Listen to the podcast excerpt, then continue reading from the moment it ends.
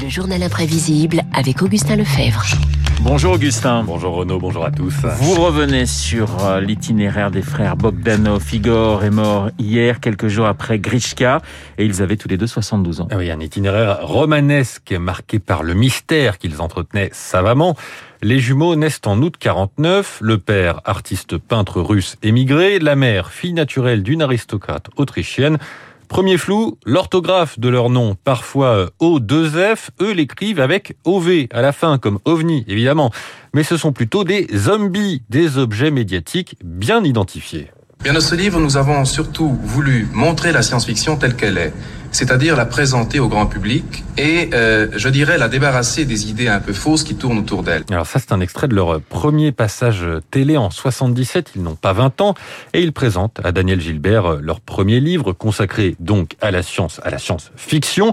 Ce sont euh, des bons clients, hein, comme on dit. On leur confie rapidement leur propre émission. Voilà, c'est, comme je vous le disais tout à l'heure, à, un voyage que nous vous invitons, un fabuleux voyage qui nous mènera très loin, jusqu'aux frontières du possible. Alors, attention, nous ne sommes plus en 1979. Temps X vous souhaite la bienvenue dans l'avenir.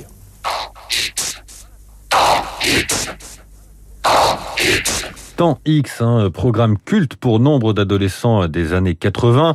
En combinaison argentée dans leur vaisseau spatial, les Bogdanov interrogent des scientifiques, diffusent des séries anglo-saxonnes ou présentent des docu-fictions, comme cet épisode de 1982 qui acquiert une résonance particulière 40 ans après Faux JT de Jean-Claude Bourret.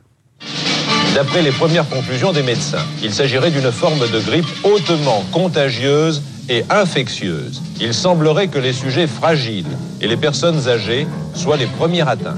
Mais les autorités médicales l'affirment, il n'y a pour l'instant aucune raison de s'alarmer. Oui, alors étonnant, effectivement. Oui, il s'agissait d'un scénario dans lequel ils envisageaient une attaque biochimique sur euh, sur la France. Euh, ça, c'est donc pour les années 80. À la fin de ces années 80, euh, les jumeaux disparaissent des écrans. Ils se consacrent à l'écriture d'un doctorat thèse de mathématiques pour Grishka et de physique pour Igor. Et ils reviennent hein, dans les années 2000 où ils deviennent des rois du divertissement. Oui, ils multiplient les ouvrages de vulgarisation, mais aussi les apparitions médiatiques, toujours avec une certaine autodérision dans le jeu Fort Boyard, dans Mask Singer, émission de TF1, ou sur C8, aux côtés de Cyril Hanouna, ce qui amènera à la création d'une chanson en trio. La rigueur du biographe m'oblige à en diffuser un extrait. Je présente par avance mes excuses à vos oreilles.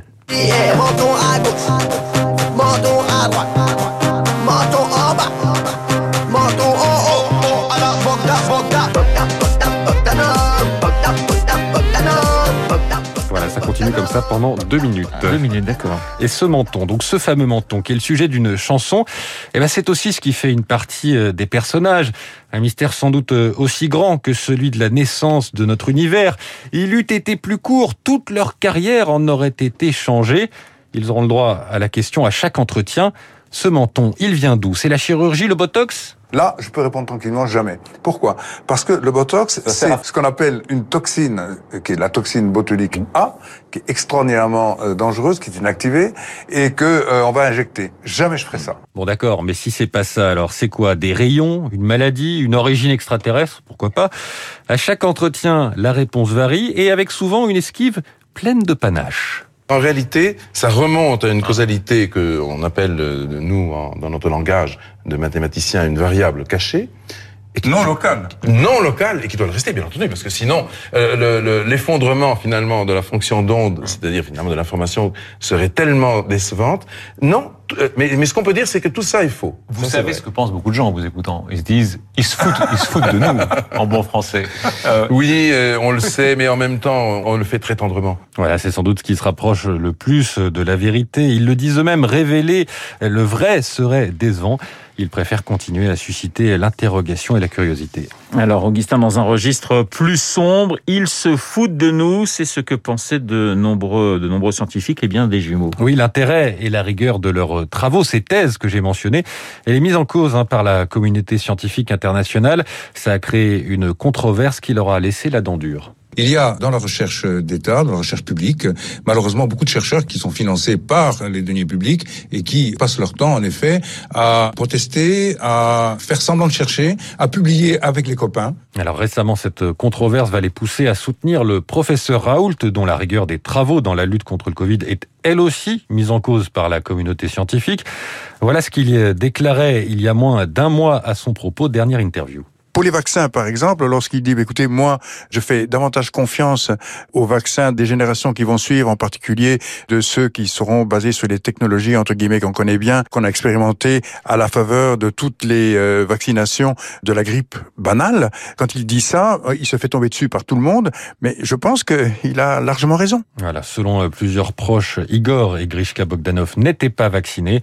Ils sont morts tous les deux du Covid à quelques jours d'intervalle, inséparables jusqu'au bout. Merci Augustin, Augustin Lefebvre pour ce journal imprévisible consacré au parcours assez étonnant euh, des frères Bogdanov. Nous avons un petit peu de temps, ce qui va nous permettre de rendre hommage eh bien, à Jean-Baptiste Pergolese, Giovanni Battista Draghi di Pergolesi en italien. Il est né un 4 janvier, 4 euh, janvier 1710. Euh, évidemment, c'est un compositeur italien de la période baroque. Je vous propose un petit extrait de l'opéra Adriano en Seria chanté par Simone Kermes.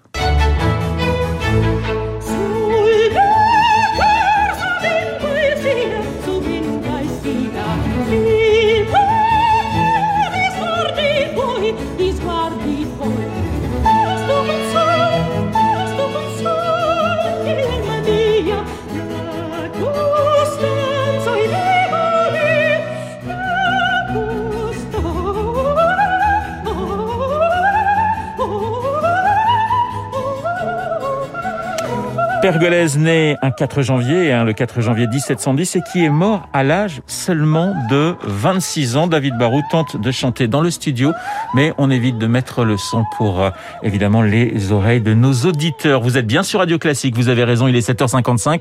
Dans un instant, l'ami David et son